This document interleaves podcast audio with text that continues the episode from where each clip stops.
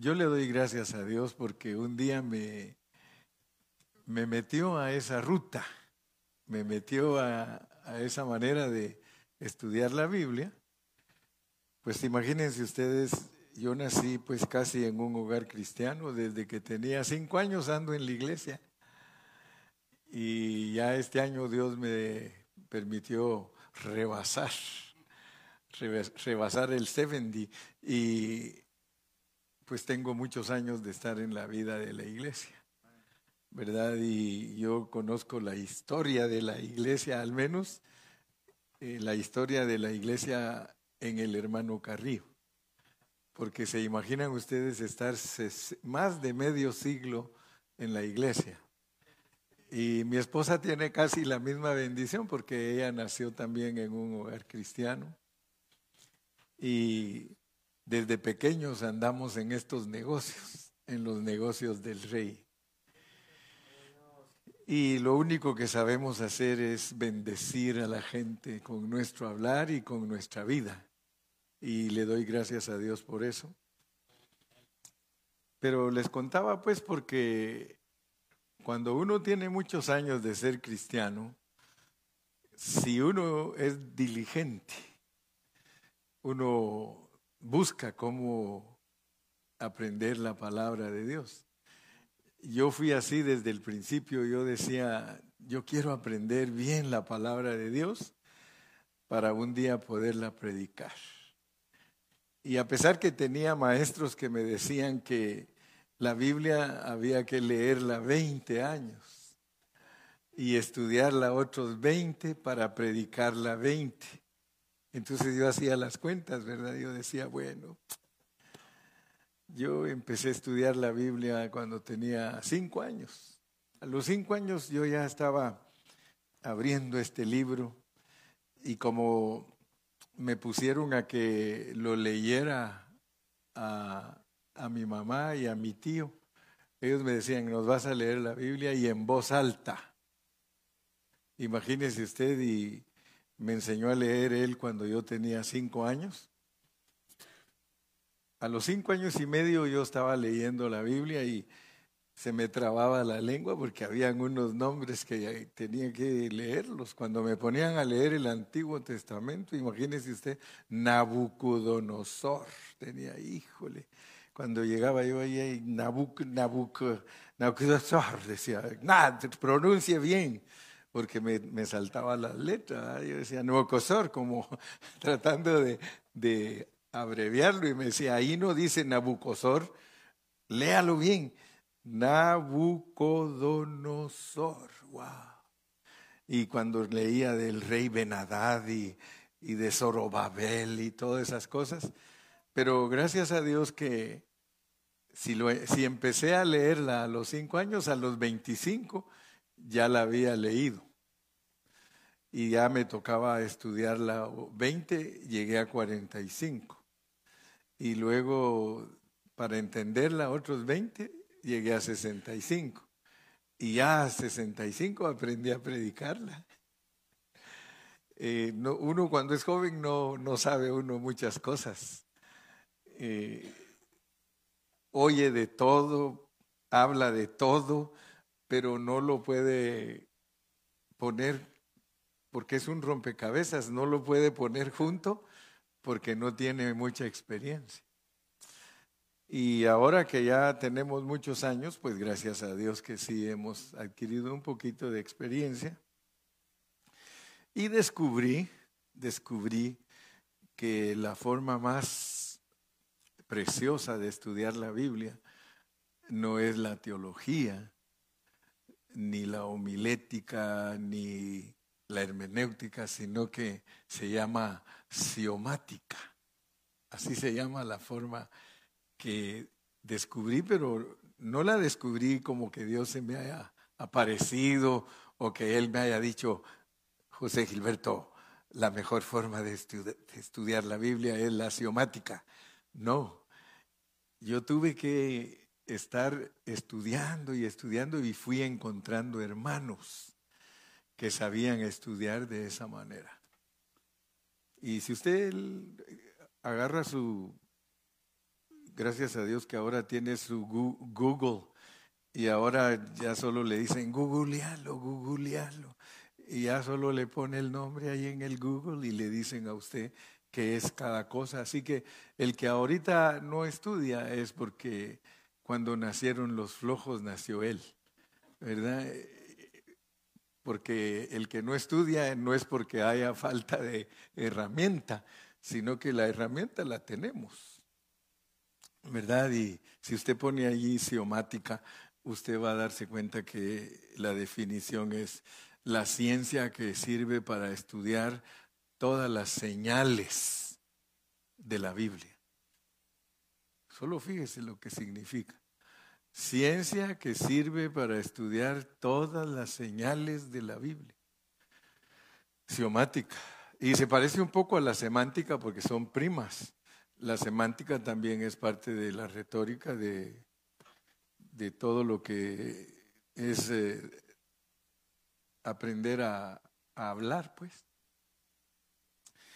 Y al descubrir eso, yo me di cuenta la forma en que Dios escribió la Biblia.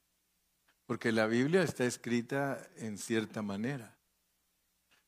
Está escrita en una manera que es un arreglo divino.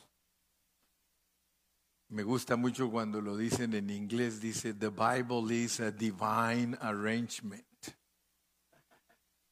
The Bible is a divine arrangement. La Biblia es un arreglo divino. Por eso es que muchos tienen problema de entenderla. Porque solo imagínense ustedes, por ejemplo, a veces aquí en el Antiguo Testamento nos hablan de ciertas ciudades que cuando la gente las empieza a buscar, no existen. qué, tremendo, ¿ah? Qué tremendo ¿ah? leer en la Biblia y decir la ciudad tal y, la buscan en la historia y en el mapa y no la encuentran. Y empiezan todos a decir, ya viste que te dije, la Biblia es mentira. ¿Verdad? Porque los hombres se apoyan en eso. Y resulta que cuando ya tienen 100 años de decir que es mentira, aparece un arqueólogo que se puso a escarbar y dice, Aquí está la ciudad que dicen que no ha existido. Ahora imagínense ustedes cómo es Dios, cómo hace Dios, pues.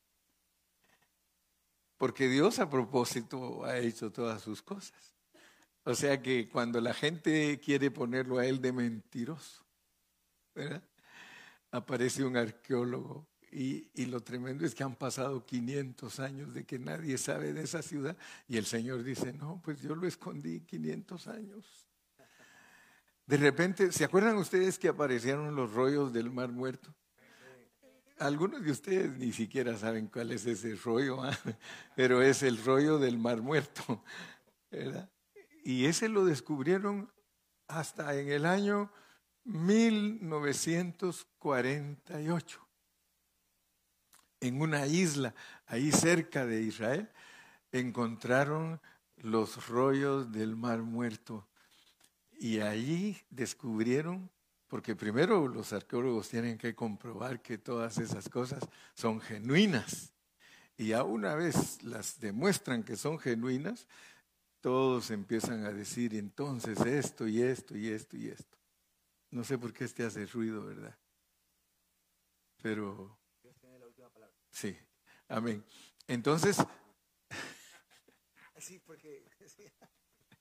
entonces imagínense ustedes que para entender la Biblia, nosotros tenemos que tener un corazón dispuesto, un corazón humilde, porque resulta que hay cosas que todavía ni las han descubierto.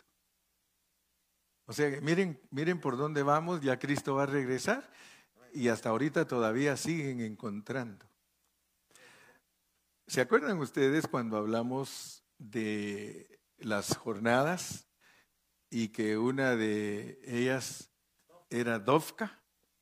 Jorge se acuerda bien de Dovka, porque esa era una ciudad Y esa ciudad,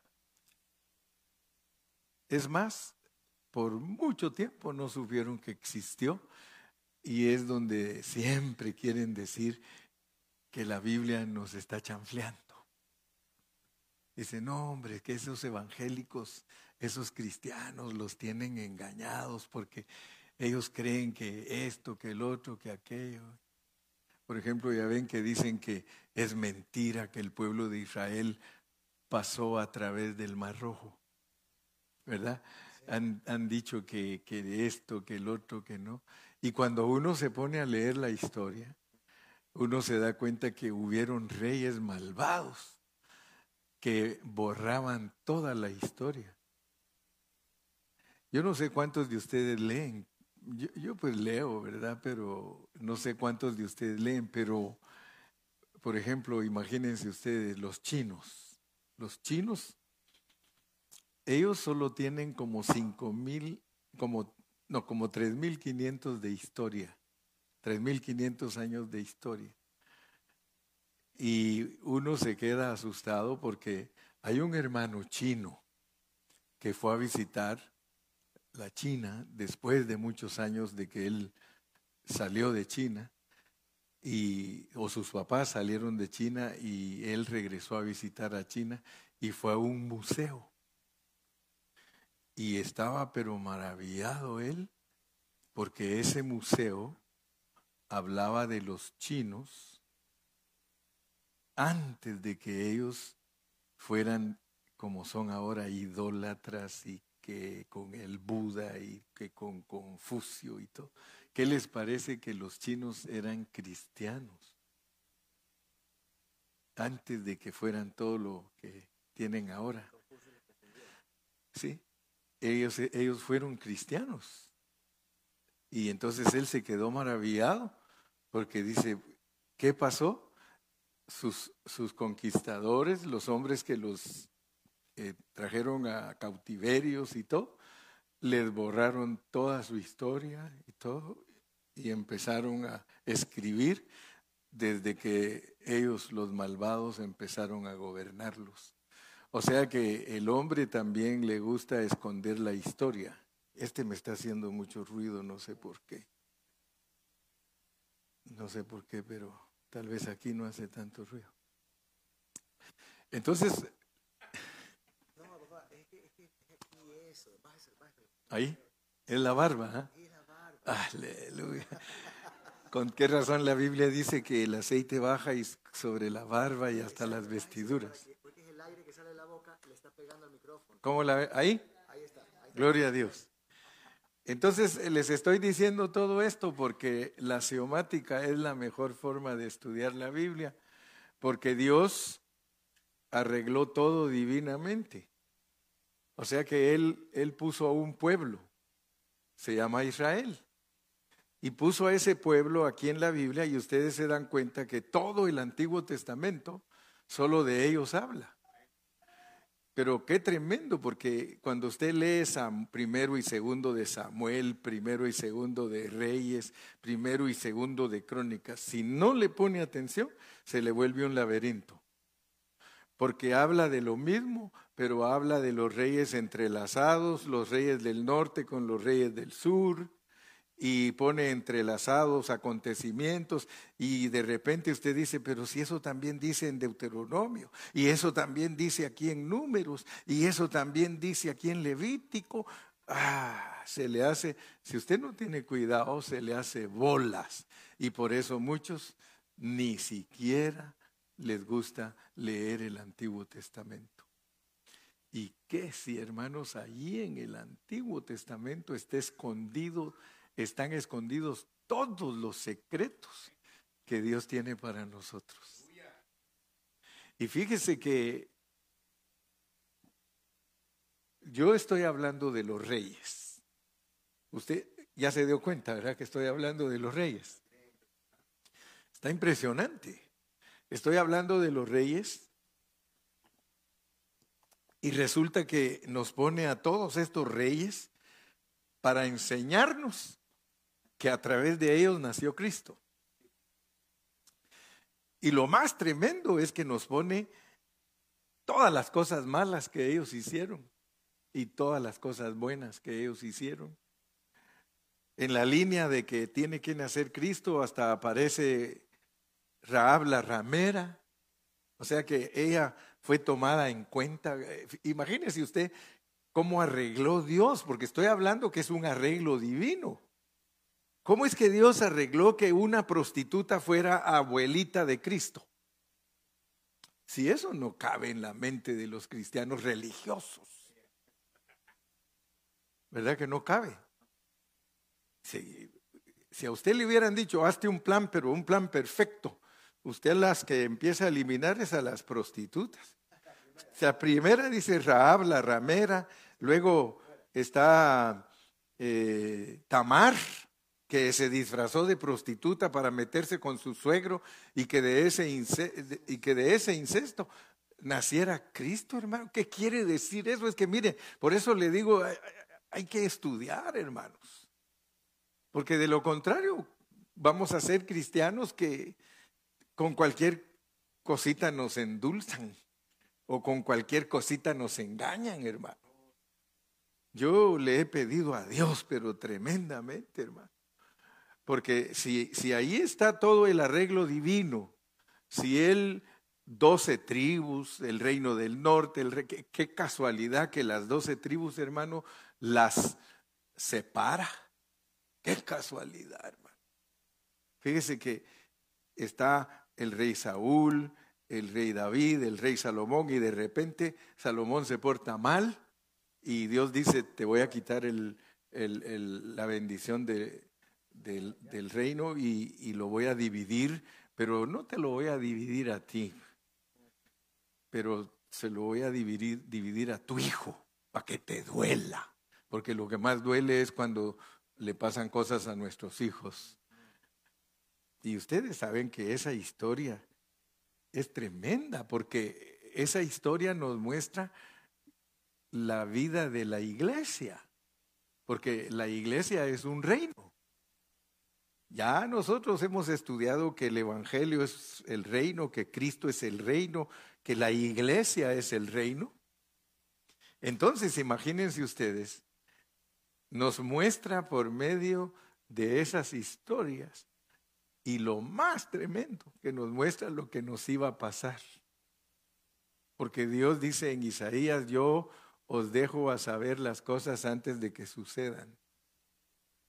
Fíjense, qué tremendo.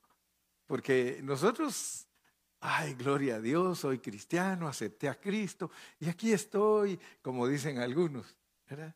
Aquí donde me ve caídote, pero tratando de salir adelante. Como dijo el hermano, dijo, el, hermano Iván fue el que dijo, oiga, dijo que te amo más que a mi vida. Y a veces pura mentira, porque amamos más nuestra vida que a Dios. Y eso es tremendo. Pero pero volvamos a lo que estamos hablando. Nos pone una historia arreglada para que nosotros entendamos nuestra situación.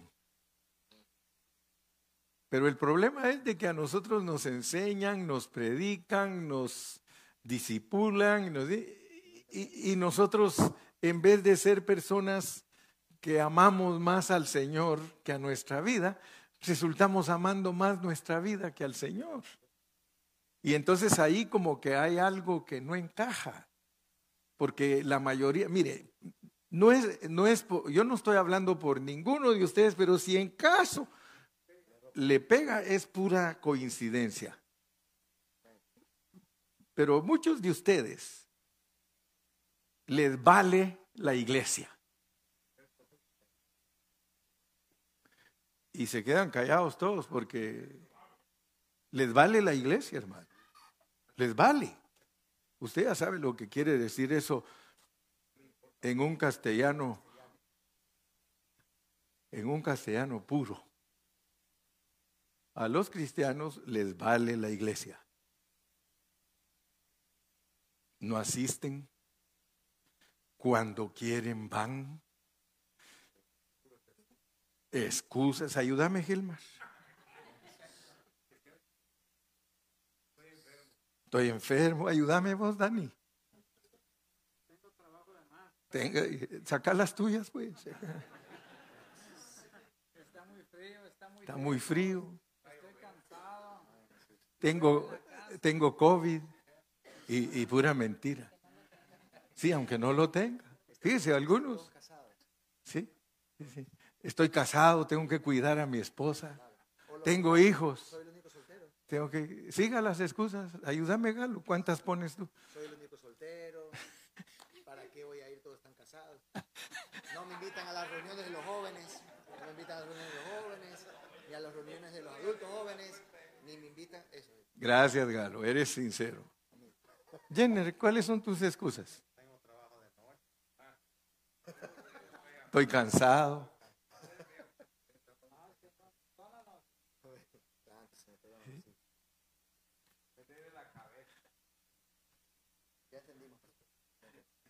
¿Ya? ¿Entendida esa parte? Y fíjese, nos pone a un pueblo de ejemplo, un pueblo de ejemplo. Yo le invito a usted que usted lea cómo se conducen los judíos. Yo le invito. Agarre uno de estos días y póngase a leer la historia de los judíos. Ellos eran un pueblo que Dios los sacó de- de Egipto. Ellos eran esclavos. Usted ya se la sabe. Usted ya se la sabe cómo es que aparecieron de esclavos, etcétera, etcétera. Pero Dios los sacó de Egipto. Salieron felices.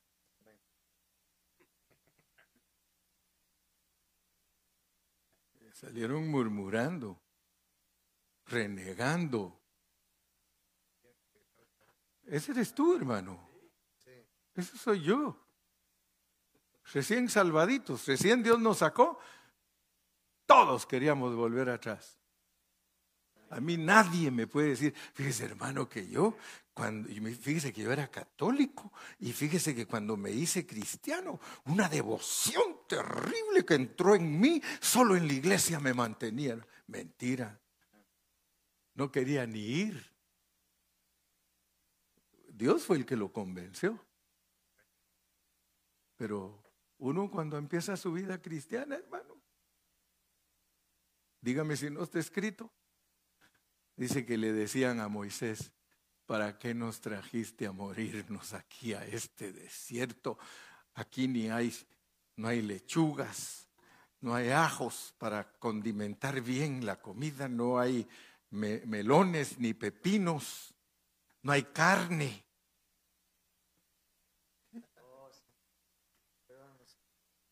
Puras excusas.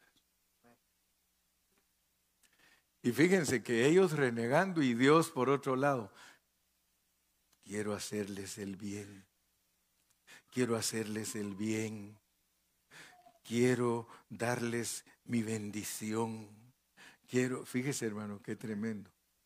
Pero lo peor que nos puede pasar es que ya tenemos muchos años peregrinando en el desierto y seguimos con las mismas eh, eh, renegadas y, y seguimos todavía que nos vale lo que es de Dios. Pero noten cómo los hizo Dios, pues porque cuando salieron de Egipto salieron como una estampida de puros caballos salvajes.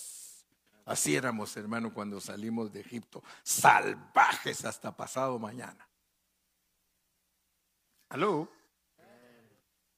Pero Dios nos fue entrenando. Dios nos ha ido entrenando y nos ha ido entrenando poquito a poco, poquito a poco. Y con las lecciones que nos da, hermano. Que ya vieron que nos ha dicho muchas veces que avancemos y nosotros no queremos avanzar. Le dice a los espías, vayan a conocer la tierra. Y solo dos de ellos dijeron, pan comido, esa tierra es nuestra. ¿Y los otros diez qué? No, son gigantes a renegar. ¿Y qué hizo Dios al ver la actitud de ellos? Los mató a la vuelta. Pero lo tremendo fue que cuando ellos quisieron ir, ya no quiso Dios. Ya no quiso. Pero ¿para qué son esas lecciones? ¿Para qué te pone Dios a ti en la Biblia que leas la historia de unos que cuando ellos quisieron, Él no quiso y cuando Él quiso, ellos no quisieron? ¿Para qué crees que te pone Dios eso? Para que aprendamos, hermanos. Exacto, no es cuando tú quieras, sino Él. Entonces, fíjate que yo le pido a Dios que no se te olvide esta expresión que te di, que no, que la iglesia no te valga, hermano.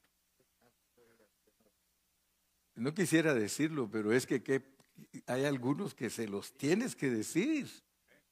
Porque si no se los decimos, hermano, ellos van a decir, a mí nunca me dijo el pastor la verdad. ¿Sí?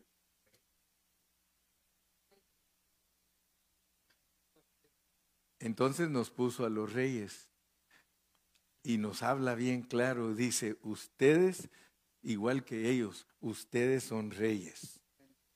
Y eso a mí me ha impresionado de una manera, hermano, pero espectacular. eso a mí me ha impactado y me deja mudo. Solo piensen, por favor, solo piensen que estamos estudiando de los reyes que Dios usó para que naciera Cristo. Y ahora nos dice a nosotros, y ustedes son reyes y sacerdotes. ¿Para qué? Para, reinar, pero, pero ¿cuál es la calificación para reinar?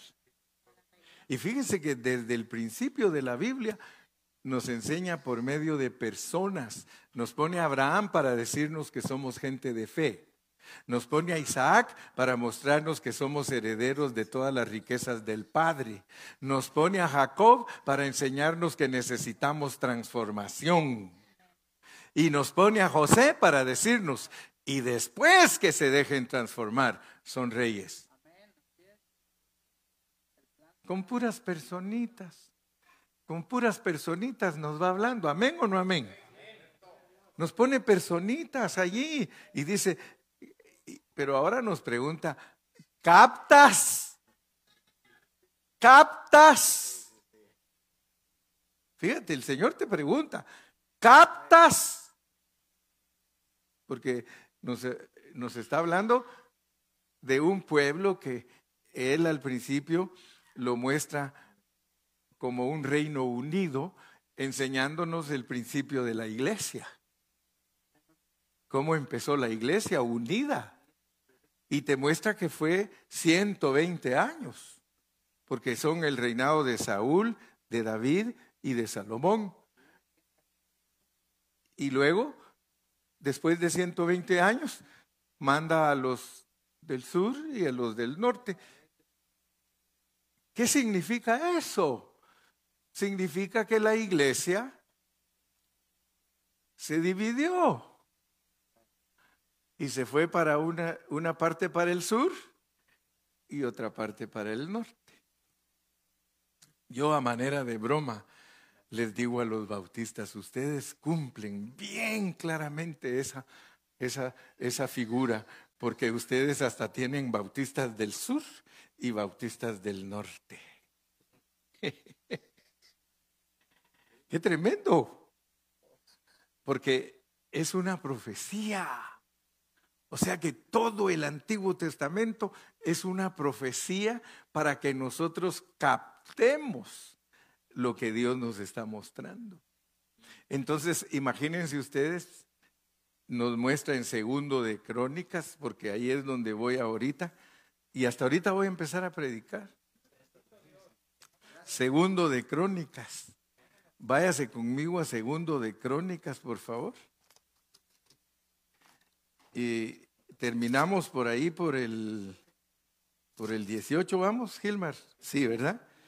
Este Gilmar sí me lleva bien, bien las notas, porque ahí quedé en el último mensaje, me quedé en segundo de Crónicas 18 y versículo 11, ¿va, Gilmar?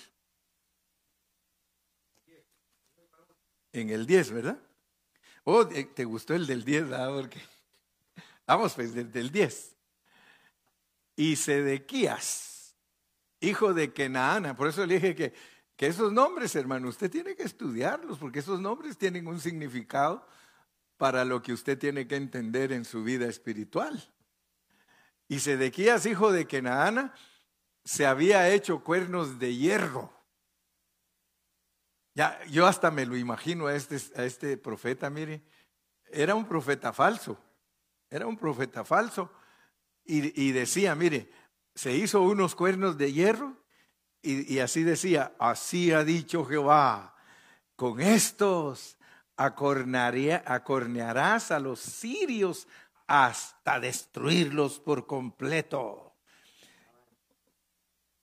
Así se puso a profetizar. Mire, lea el verso 11.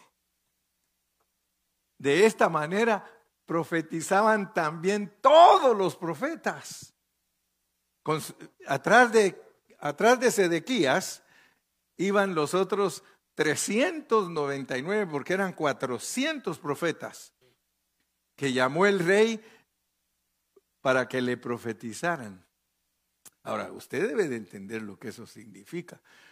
Ellos son del norte significa que los cristianos del norte están bien norteados. Los cristianos del norte, espiritualmente hablando, y usted los va a discernir cuando lea la Biblia, porque hay hermanos que no entienden estos pasajes. Los leen, pero no los entienden. Hacerse unos cuernos de hierro, hermano. Imagínese los cuernos, usted tiene que saber qué significan los cuernos en la Biblia. Los cuernos en la Biblia, ya sabe que hay bestias y cuernos. Los cuernos no son en sí los que hacen daño, sino el que viene atrás de ellos, especialmente si tiene un buen peso. ¿Cuánto pesa un animal? Ese es el daño que puede hacer con los cuernos. Pues imagínese usted, este es profeta. Estos son predicadores, hermano. Esos son predicadores que, tienen cuernos de hierro. Fíjese que los cuernos naturales no son de hierro. ¿Cuál será el material de los cuernos? Es como hueso, ¿verdad? Como marfil, como marfil. El hierro en la Biblia representa la dureza. Y dice la Biblia que Cristo va a reinar en el milenio con vara de hierro. Entonces, usted va a entender que andar acorneando con cuernos de hierro, hermano, es andar haciendo daño con la ley. Y quiero que sepa, muchos, muchos predicadores han hecho daño con la ley porque nosotros ya no estamos bajo la ley. Pero, pero son tan tercos esos predicadores. Es que la ley es la que hay que guardar. Es que la ley. Y, y hasta te quieren obligar a que guardes el sábado literal. En el milenio sí va a haber ley. Ahí sí es la ley en el milenio, cuando Cristo establezca su reino aquí en la tierra, la ley sale de Jerusalén, dice la Biblia. Pero los judíos van a estar convertidos como estamos nosotros ahorita y por eso ellos tienen que predicar la ley con la gracia. Sí, pero nosotros ahorita pura gracia, hermano. Pura gracia. Y nos dice que la ley y todo eso es solo sombra de lo que nosotros tenemos, que es la realidad, porque en, el Nuevo Testamento la realidad es que nosotros tenemos a Cristo dentro de nosotros. Y si tenemos a Cristo dentro de nosotros, nosotros estamos llamados a vivir una vida de gracia. Por eso Él no dijo nada cuando sus discípulos cortaron espigas y se las venían comiendo, él venía gozándose. Él sabía, él haber pensado, ahorita me van a decir que por qué mis discípulos están cortando espigas en el día sábado. No, y ya vieron lo que les contestó. Ay, les digo, ustedes entonces ni leen su Antiguo Testamento, no saben ni lo que hizo David cuando todos tenían hambre, no se comió los panes de la proposición. Bueno, de esta manera profetizaban también todos los profetas diciendo, sube contra Ramot de Galaad. Si usted ha leído un poquito la Biblia, sabe quién es Ramot de Galaad. Ramot de Galaad era la ciudad, una de las ciudades refugio que Moisés había puesto para que cuando alguien matara a su prójimo por accidente se fuera a refugiar ahí, pues Ramón de Galaad era una de las seis ciudades, porque las ciudades de refugio eran seis. Y serás prosperado porque Jehová la entregará en manos del rey. Fíjese lo que le estaban diciendo. Ellos le profetizaban al rey y le decían, sube porque vas a ganar. Versículo 12 Y el mensajero que había ido a llamar a Micaías le habló diciendo, He aquí las palabras de los profetas, a una voz anuncian al rey cosas buenas. ¿Es usted rey, hermano? Yo soy rey. Yo pues te ruego que tu palabra sea como la de uno de ellos, que hables bien.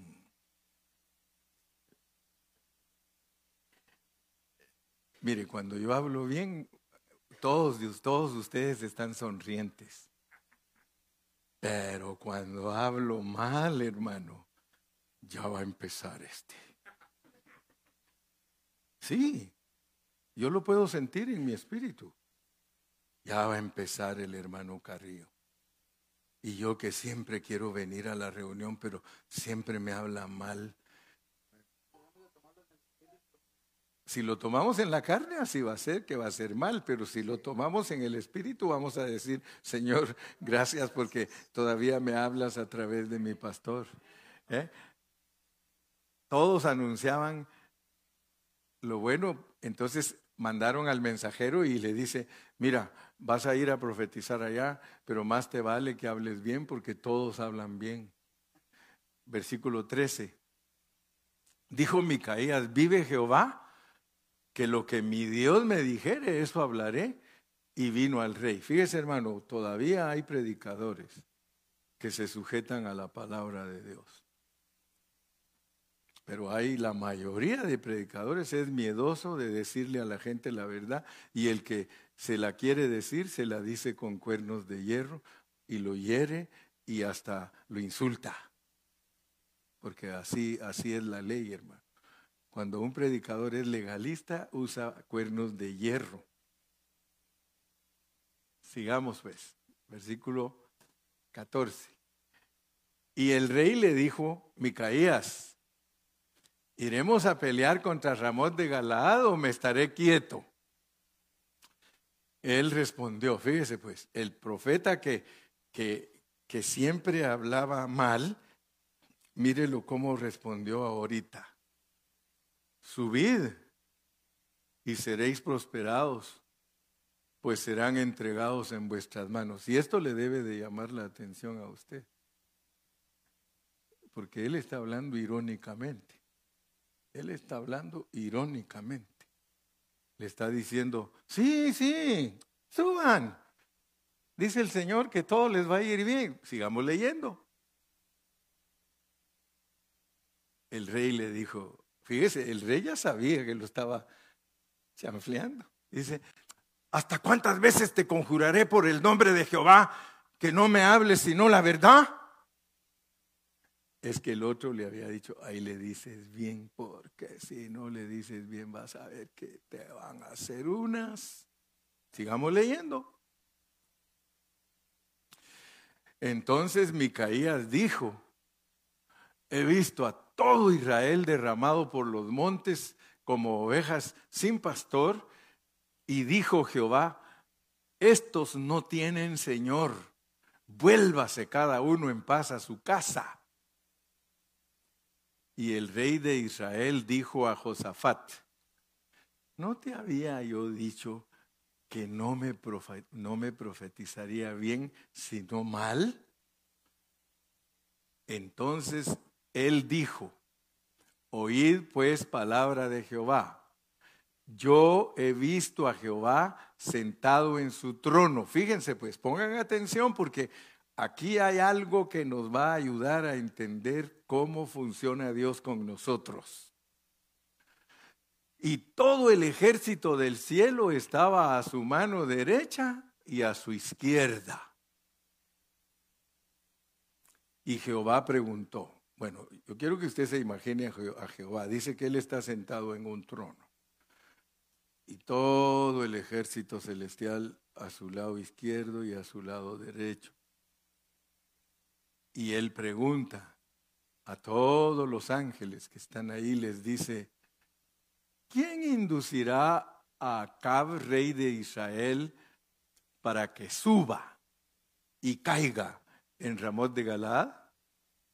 Y uno decía así y otro decía de otra manera. Fíjese pues, piense usted, ahí está Dios en su trono, les tira la bolita y les dice, a ver qué ideas tienen ustedes, mis hijos, porque hay que inducir a Acab.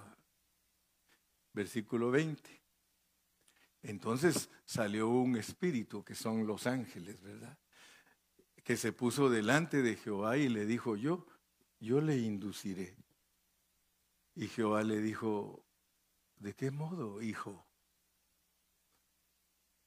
Y él dijo, saldré y seré espíritu de mentira en la boca de todos sus profetas. Y Jehová le dijo, tú le inducirás y lo lograrás. Anda. Ya se había ido. Anda, oh, eh, ya se fue. Anda. Y hazlo así. Fíjense pues. Cuando algunos predicadores leen estos pasajes, ellos a veces dan respuestas muy simples y sin analizar el carácter de Dios, ni cómo piensa Dios, ni cómo actúa Dios, pero todos estos pasajes son para que nosotros entendamos cómo actúa Dios. Porque ya el que quiere hablar de esto y hacer un comentario dice, ¿será que Jehová es culpable que los profetas profeticen mentiras? ¿Le echaremos la culpa a Dios? Allá empieza para ver qué dice el lector. Entonces, imagínense ustedes cómo está actuando Dios ahí, ¿verdad? Versículo 21. 22. Y ahora he aquí Jehová ha puesto espíritu de mentira en la boca de estos tus profetas. ¿Quién puso el espíritu de mentira en la boca de esos profetas? Dios mismo. Y aquí es donde ya no entienden muchos cristianos. Usted tiene que darle gracias a Dios si usted no está engañado. Pero le paso y no le cobro nada por pasárselo. Muchos pastores engañan a sus ovejas. ¿Y quién es el que hace que ellos las engañen? Sí. Quizá usted no me cree, pero ahorita le voy a dar Biblia.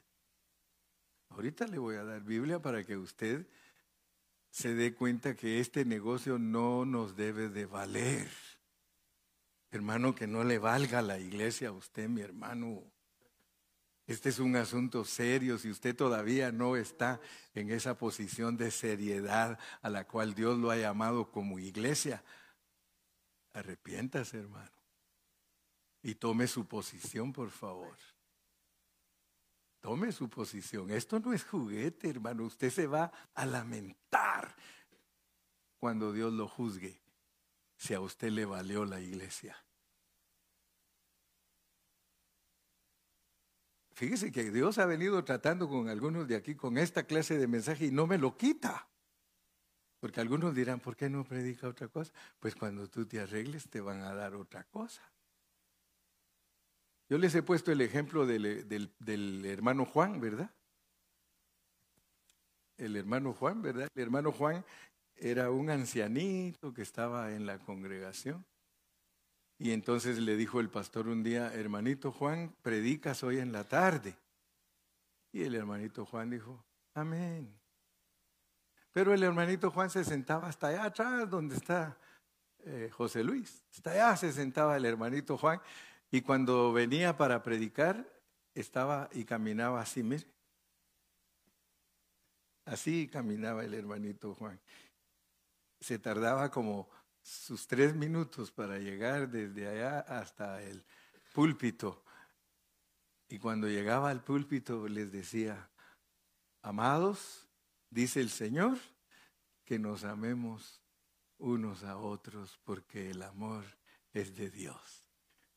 Otros tres minutos para regresar, hermano. Y entonces, pasadas las semanas, dice el encargado, y hoy nos va a predicar el hermano Juan. Y todos, "Ah, ahí viene Juan para adelante. El mismo mensaje, amados, amémonos unos a otros, porque el amor es de Dios. Y le grita uno de allá, de los de en medio, oye Juan, que no tienes otro mensaje. Y le contesta, dice el Señor que cuando aprendas ese te lo cambia. Y así estamos nosotros, hermano. Fíjese que yo me he encontrado con, con hermanos, mire, mire cómo contestan los predicadores cuando se enfrentan con un predicador que Dios sí lo usa en la pureza de su palabra. Mire, y ahora, he aquí Jehová ha puesto espíritu de mentira en la boca de estos tus profetas, pues Jehová ha hablado el mal contra ti. Sigamos leyendo. Entonces Sedequías, hijo de Kenaana, se le acercó y golpeó a Micaías en la mejilla y le dijo, ¿por qué camino se fue de mí el espíritu de Jehová para decir que él habla a través de ti? Fíjese el celo que hay entre los predicadores, hermano. ¿Quién se cree el hermano Carrillo para decirnos a nosotros que estamos mal? No, se- no crean que no me lo dicen, me lo dicen, hermano. Ahí cuando me ponen algún comentario. Es que hermano Carrillo, usted cree que solo usted tiene la verdad y que todos debemos de estar uniformados predicando lo mismo. Yo le contesto y le digo, pues aunque no lo creas, así tiene que ser. Dios no quiere que un pastor predique una cosa y que otro pastor predique otra cosa. ¿Qué hace eso? Confunde a todos los hermanos. ¿Por qué están confundidas las iglesias? Porque los pastores tenemos la culpa. Los pastores somos los que, eh, los que instruimos mal. Pero ¿qué pasa con nuestros compañeros? Él cree que solo él tiene el espíritu. ¿Acaso me podrías decir por dónde se me fue el espíritu? Ni cuenta se dio y se le fue. Sigamos leyendo. Y Micaías respondió, he aquí, tú lo verás aquel día. Fíjese pues hermano, la certeza de cuando uno está predicando la palabra de Dios con pureza, porque yo no estoy en competencia con ningún hermano, créame, yo quisiera que los hermanos fueran humildes y que agarraran el hilo. Mi carga es, eh, miren, yo me he enfrentado con algunos pastores y le digo, hermano, es que mi carga es que tú logres captar, que tú logres entender. No es que yo me crea que solo yo tengo, no, le digo, si es para ti también. Esto que yo estoy predicando es para ti también. Mire, y Micaías respondió, aquí tú lo verás aquel día cuando entres de cámara en cámara para esconderte. Versículo 25. Entonces el rey de Israel dijo, tomad a Micaías y llevadlo a Amón, gobernador de la ciudad, y a Joás, hijo del rey, para que le sirvan de comer un banquete. ¿Qué? Y decirles, el rey ha dicho así, poned a este en la cárcel y sustentarle con pan de aflicción y agua de angustia hasta que yo vuelva en paz. Fíjese lo que atrevido el, el rey del norte diciendo que Micaías era un mal profeta y Micaías era el profeta que no era mentiroso. Y los otros 399, 400 mentirosos, ah, ese era su, su equipo de trabajo. No es lo mismo hoy, hermano. No es lo mismo. Mire, 300, la mayoría de pastores profetiza mal. La mayoría, hermano, profetiza mal. Y por eso cuando, cuando me escuchan a mí, yo soy el profeta que profetizo mal. Pero la mayoría profetiza mal en el sentido de mal. Porque profetizar bien, de acuerdo a la palabra del Señor, es tener la pureza de la palabra de Dios, que desde el principio de la vida de Josafat se nos reveló que él fue prosperado porque era humilde, porque enseñó la palabra al pueblo Amén. Y quitó los lugares altos, quitó la idolatría. Y entonces Dios lo prosperó. hasta que yo vuelva en paz. Sigamos leyendo. Y Micaías dijo, si tú volvieres en paz, Jehová no ha hablado por mí. Hermanos, y cuando Dios te juzgue a ti, y te valía la iglesia, te fue bien, Dios no habló por mí.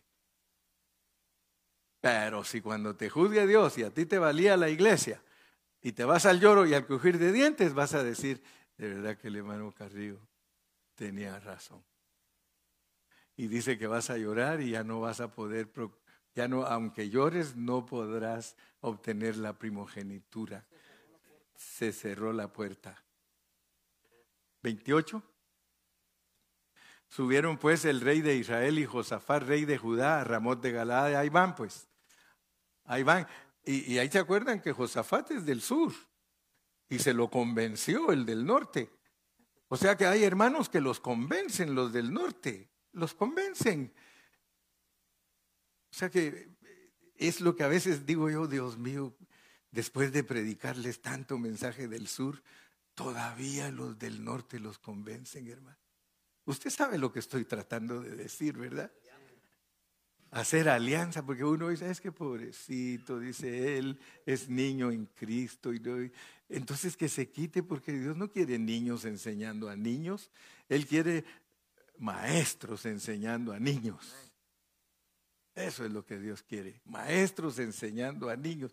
Y no importa, hermano, que no nos quieran y nos desprecien y que les duela porque decimos la verdad pero la verdad tiene que ser predicada. Y dijo el rey de Israel a Josafat, yo me voy a disfrazar para entrar en la batalla, pero tú viste tus ropas reales y se disfrazó el rey de Israel y entró en la batalla. Versículo 30. Había el rey de Siria mandado a los capitanes de los carros que tenía consigo diciendo, no peleéis con chico ni con grande, sino solo con el rey de Israel. Sigamos. Cuando los capitanes de los carros vieron a Josafat, dijeron, este es el rey de Israel, y lo rodearon para pelear. Mas Josafat clamó y Jehová lo ayudó y lo apartó Dios de él. Pues viendo los capitanes de los carros que no era el rey de Israel, desistieron de acosarle mas disparando uno el arco a la aventura. Usted sabe lo que quiere decir eso, ¿ah? Alguien que diga, ah, pues ahí va esa lanza, a ver a quién le cae.